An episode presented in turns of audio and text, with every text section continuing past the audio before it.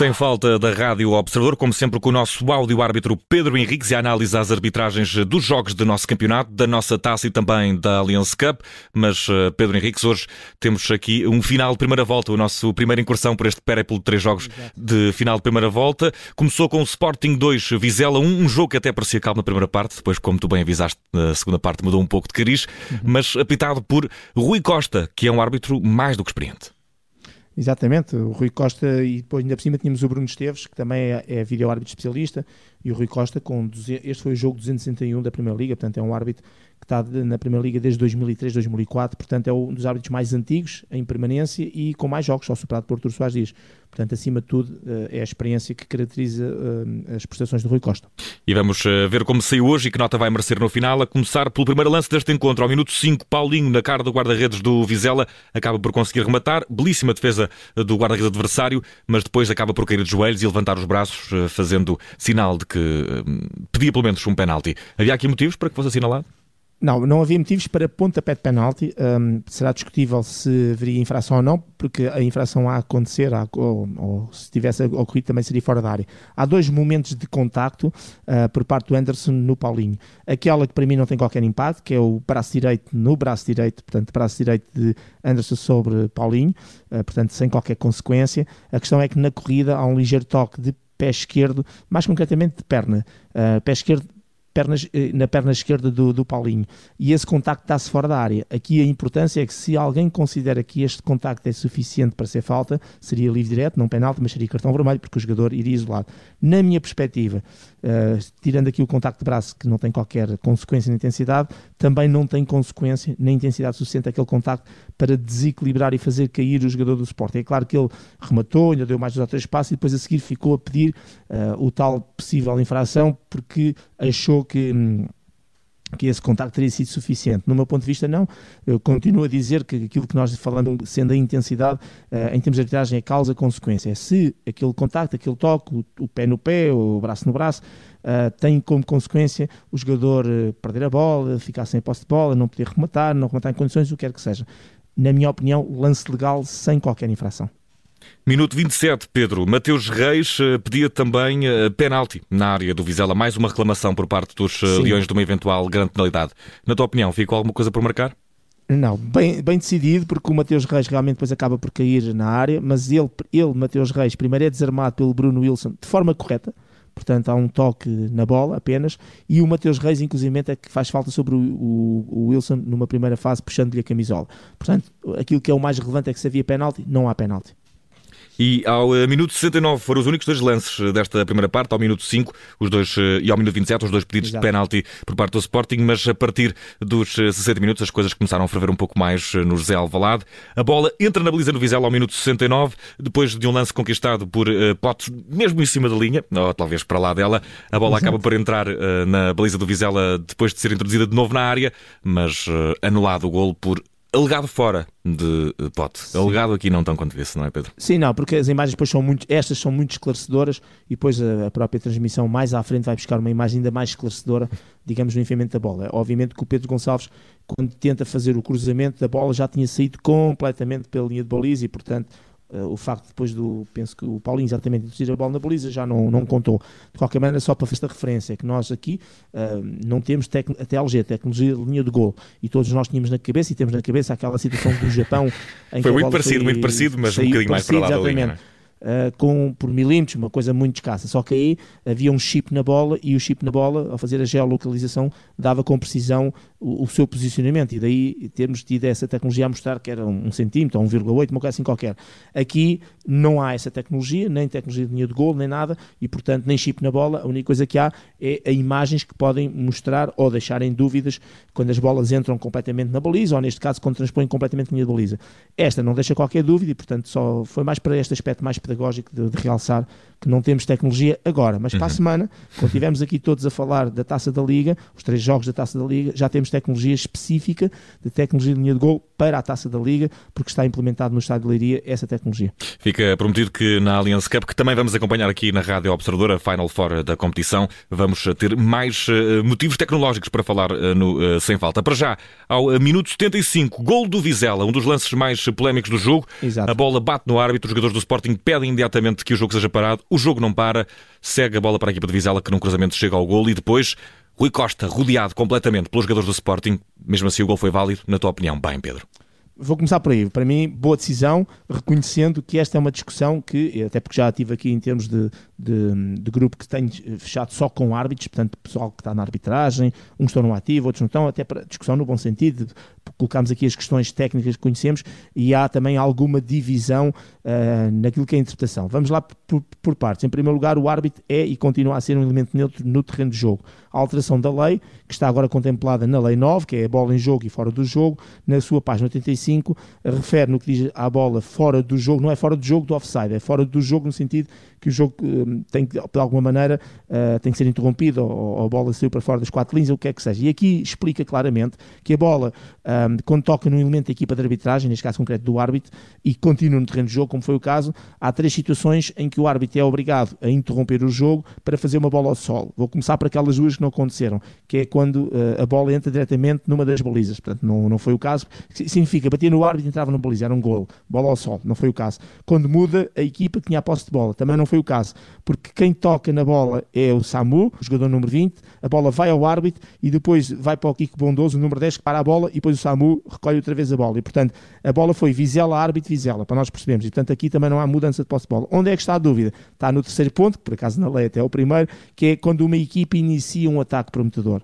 E portanto, se as pessoas genericamente disserem não, mas aquele lance iniciou um ataque prometedor e é daí que nasce o gol, obviamente que dariam razão à interrupção do jogo. Mas o que é que é um ataque prometedor? Uma coisa é nós temos o conceito de acho que sim ou acho que não. Um ataque prometedor, eh, para mim, tem algumas premissas que não foram aqui verificadas. Repara, a bola, é, como disse, vem de Samu, árbitro. Eh, Kiko Bondoso e depois outra vez Chamu, depois a bola é colocada no corredor esquerdo. O Sporting tem seis jogadores para trás da linha da bola que podem claramente disputar a bola não nenhum dos jogadores ficou disposicionado no terreno de jogo, tipo foi para a esquerda e a bola foi para a direita, ou os jogadores foram para a direita e para a esquerda, ou estavam todos em contrapé e foram para a frente e a bola foi no sentido contrário. Portanto, não há qualquer disposicionamento em relação às defesas do Sporting. Um, Uh, não há, sobretudo, uh, o, o, chamado contrabalançamento em relação a bola ir para um lado e de repente ir para o outro e, portanto, contrabalançar a equipa. E mais importante, o que é que é um ataque prometedor? E um ataque prometedor tem muito a ver com a uh, infração, estar o local do ataque, já estar próximo da, da área, se, uh, se, os defesas têm, estão posicionados e têm hipótese de intervir no lance, a própria posição do guarda-redes, a possibilidade de algum jogador do suporte, neste caso, ainda pedir jogar a bola sem aparecer no árbitro, não foi o caso. Portanto, e, e curiosamente, o Rubem Amorim, na conferência de imprensa, quando questionado sobre isso, ele diz que não fala de arbitragem, e é verdade, não fala, eh, até deu o exemplo do, do, do, jogo do Marítimo, mas disse uma coisa muito interessante, que foi, ah, mas hoje, quando disse o não, os jogadores de Sport têm que fazer mais, eh, e estavam todos atrás da linha da bola, e podiam ter feito muito mais, ou seja, ele até utilizou esta expressão de estar atrás da linha da bola, e na realidade, Uh, o, o, o, facto da bola ter ido para o corredor esquerdo ser centrado, não há nenhum jogador defensor do Sporting que não teve hipótese de intervir no lance porque aquele toque no árbitro os disposicionou ou os contrabalançou. E termino com isto. Quando nós falamos de um ataque prometedor, e imaginemos que há uma falta e nós dizemos cortou um ataque prometedor, o que é que eu digo logo a seguir? E que diz a lei, cartão amarelo porque corta uma jogada de perigo, um ataque prometedor. Se porventura naquele sítio do árbitro o jogador do Sporting fosse tocado ou rasteirado, iríamos mostrar, dizer que era cartão amarelo. Não, seis jogadores do Sporting atrás da linha da bola, alguma distância, bola mais lateralizada, a bola linha por cima foi para o corredor esquerdo e, portanto, no meu ponto de vista, na minha opinião, não está aqui uh, as premissas para se considerar um ataque prometedor. Mas admito que é um lance que tem discussão mesmo no seio dos técnicos e, portanto, isto vem ao encontro daquilo que eu costumo dizer, até quando dou formações, e isso às vezes têm dificuldade em perceber, que é lógico que nós queremos critérios uniformes dos árbitros, mas são as próprias leis que têm eh, expressões e frases e palavras que não permitem que o critério seja mais uniforme, porque deixam asa à interpretação. Não dizem claramente uh, o que é que é, uh, qual, qual, é o sítio do terreno que é um ataque prometedor, quais são as situações, dão premissas e dizem sempre uh, o que conta agora aqui é a interpretação do árbitro. A interpretação deste ex-árbitro é que realmente o gol é legal e que não estava à premissa do ataque prometedor, deixando em janela em aberto. O interesse é as pessoas que nos estão a ouvir saberem isto é o que está na lei e agora as pessoas também façam a sua interpretação. Fica também a sugestão para que participe na, na, na análise connosco. Aqui um lance que uh, levanta muitas questões, várias abordagens possíveis, mas certo é que as regras ditam que se bate no árbitro e volta para a mesma equipa. Uh, não haveria aqui a questão do ataque prometedor. Pois é muito mais difícil de esclarecer. Pedro, Exatamente. temos mais lance a seguir, uh, 75 minutos também. Paulinho vê amarelo na sequência deste, é, é, deste golo, reclama de forma muito veemente com o árbitro da partida Exato. e acaba por ser o castigado uh, dos jogadores do Sporting para de alguma forma o árbitro disciplinar e, e por água na fervura. Sim, nada a dizer. Portanto, é um cartão amarelo por protestos. Temos que aceitar com boa decisão, por muita razão que pudesse ter ou não tenha. Uh, mesmo quando os jogadores têm razão nos protestos, não o podem fazer protestar. E, portanto, sabemos que a lei é muito clara de quando são veementes, e foi um bocadinho o caso deu para ver. Portanto, aceito como boa esta decisão. E ao uh, minuto 83, uh, Wilson, uh, Bruno Wilson, o jogador da equipa do Vizela, num lance na área, pediam os jogadores do Sporting que se marcasse penalti. Havia aqui motivos para que fosse marcado? Não, para mim boa decisão, é uma bola que é cruzada para a área, uma horita desvia de cabeça e a bola vai ao cotovelo esquerdo do, do Bruno Wilson, que tem o cotovelo completamente encostado e recolhido ao corpo e até o braço dobrado e sem qualquer volumetria. A bola, se não batesse no cotovelo, bateria no corpo e, portanto, não há aquela questão de ter o braço fora uhum. do plano do corpo, a ganhar volumetria, portanto, sem motivo para pontapé de penalti, boa decisão. E ao eh, minuto 86, mais uma reclamação de penalti na área do Vizela, era Mateus Reis, desta vez, a reclamar um eh, penalti depois de ter sido matreiro. Eu acho que aqui, Pedro, estou-me a recordar deste lance e do exato Sim. momento em que Mateus Reis coloca a própria perna entre as pernas do adversário, qualquer coisa deste Sim. género e basicamente é o Mendes que toca a bola com o pé esquerdo um, e portanto não, nem sequer faz falta. Um, até se calhar no limite podíamos estar a dizer que no limite era cartão amarelo por simulação um, ao jogador do Sporting. Para mim mais importante estar a analisar essa questão da simulação é não há penalti de Mendes sobre Mateus Reis, boa decisão. E Pedro Henriques, temos ainda um outro lance. Ao minuto 92, uh, eh, penalti na área, reclamavam os jogadores do Sporting, durante algum tempo não reclamaram muito, apenas Paulinho a ficar caído, um, lesionado e agarrado à cabeça, e de repente o árbitro da partida coloca o dedo no ouvido, e já sabemos que quando isso acontece, provavelmente Exato. o vídeo árbitro está a chamar. Sim, e este para mim é o, o, verdadeiro caso do jogo no sentido de ser o lance decisivo, porque no fundo estava 1 um a 1 e é isto que já nos descontos, na recuperação de tempo perdido, acaba por desbloquear o jogo e o resultado. E para mim, pontapé de penalti bem assinalado. Uma vez mais a lei não especifica, até porque o Paulinho baixa a cabeça e ao mesmo tempo uh, o, o, Igor Juli, uh, Julião, exatamente, levanta o pé. E uma vez mais a lei não, não diz qual é o limite em que um jogador, ao baixar a cabeça, ele próprio está a fazer jogo perigoso passivo, porque põe em risco a sua integridade física, nem diz qual é o, o sítio, o local em que o jogador, quando levanta o pé, até a partir do qual já é jogo perigoso ativo, porque ele põe em risco a integridade física do adversário. Na minha perspectiva, é um facto que o Paulinho baixa a cabeça, mas o Igor Julião é que levanta claramente mais o pé, a perna neste caso, e pontapeia a cabeça do jogador do Sport. E só relembrar que o jogo perigoso, quando não tem contato, é punido com livre indireto, quando o jogo perigoso tem contato, que foi o caso, isto é, levantou o pé e acabou por acertar na cabeça, passa de ser uma infração por jogo perigoso para pontapear o adversário. E, ent e entra na lei 12 também, onde é os livros diretos, neste caso dentário e pontapé de penal. Deixa-me só fazer referência que ao mesmo tempo, numa parelha exatamente ao lado, o Coates está a ser puxado pelo Wilson, Bruno Wilson, mas esse puxão na camisola não tem consequência. Portanto, uh, se fosse só esse lance, não era penalti.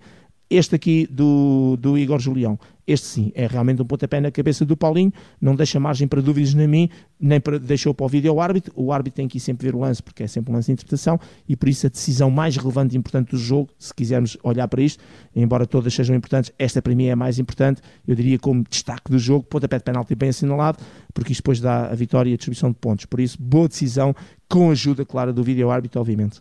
E uh, Pedro Henriques, temos ainda ao 99 minutos de jogo, uh, amarelo para o avançado do Sporting Charmitri, que que uh, puxou a camisola Exato. com tanta vivência que acho que nem há dúvidas. Não, não há dúvidas, é a tal situação em que evita uma saída em contra-ataque, um ataque rápido. Um, é, basicamente a gente diz que é falta útil, eu chamo eu não, a lei chama-lhe falta tática e por isso cartão amarelo bem mostrado. Resta saber que nota merece Rui Costa neste fecho de primeira volta, 17 jornada, jogo entre Sporting e Vizela, vitória lineira por duas bolas a uma. Resta saber, já todos os resultados estabelecidos, Exato. que nota merece o árbitro? Eu vou dar eh, nota positiva, mas só nota 5, porque obviamente que o lance decisivo, que foi o minuto 92, tem clara intervenção do vídeo árbitro, e ainda bem, mas eu valorizo sempre mais quando a decisão também é tomada pelo árbitro, quando, onde é a ajuda do vídeo árbitro, portanto estaria aqui indeciso entre o 6 e o 5, se fosse ele a tomar a decisão daria claramente o 6, um, depois no resto, não é que tenha estado mal, sobretudo nos lances principais, mas é a grande dificuldade que o Rui Costa um, tem naquilo que é a consistência na maneira como, entre aspas, vende a sua tomada de decisão muitas vezes parece que ficou agarrado e, e, e, as pessoas olham para o lance, parece que ele ficou agarrado a determinadas decisões, ou seja, é, passa a ideia de dúvida. Uh, como foi o caso do minuto 75, parece que daí ainda ficou mais nervoso e mais irregular na forma como estava a dirigir o jogo. E isso é mau em termos de arbitragem, na perspectiva de que eu estou a tomar uma decisão, tomei, tenho que ser convicto e tenho que passar, sobretudo, essa calma, essa tranquilidade. E um, um pouco daquilo que o Rui Costa, mesmo com muita experiência que tem, hoje passou no jogo, foi alguma dessa intranquilidade. É por isso que uh, decidiu bem, decidiu bem nos lances principais, uh, na minha opinião, embora um minuto 75 era um lance sempre difícil Uh, para, para, a tomada de decisão da equipa de arbitragem, uh, mas é, foi um pouco, foi pouco consistente na maneira como, de alguma maneira, tenta vender a sua, uh, as suas tomadas de decisões, parece que fica um bocadinho agarrado e deixa no ar alguma dúvida. De qualquer maneira, nota positiva, nota 5. Pedro Henrique está feito sem falta e a análise à arbitragem da equipa liderada por Rui Costa nesta vitória do Sporting por duas bolas a uma frente ao Vizela, 17 jornada, fim da primeira volta. Amanhã eh, temos dose dupla de sem falta. Exatamente. Vamos acompanhar aqui os jogos de Santa Clara, Benfica e também Futebol do Porto e Vitória Sport Clube. Um grande abraço, Pedro. Até amanhã. Um grande abraço, até amanhã. Obrigado.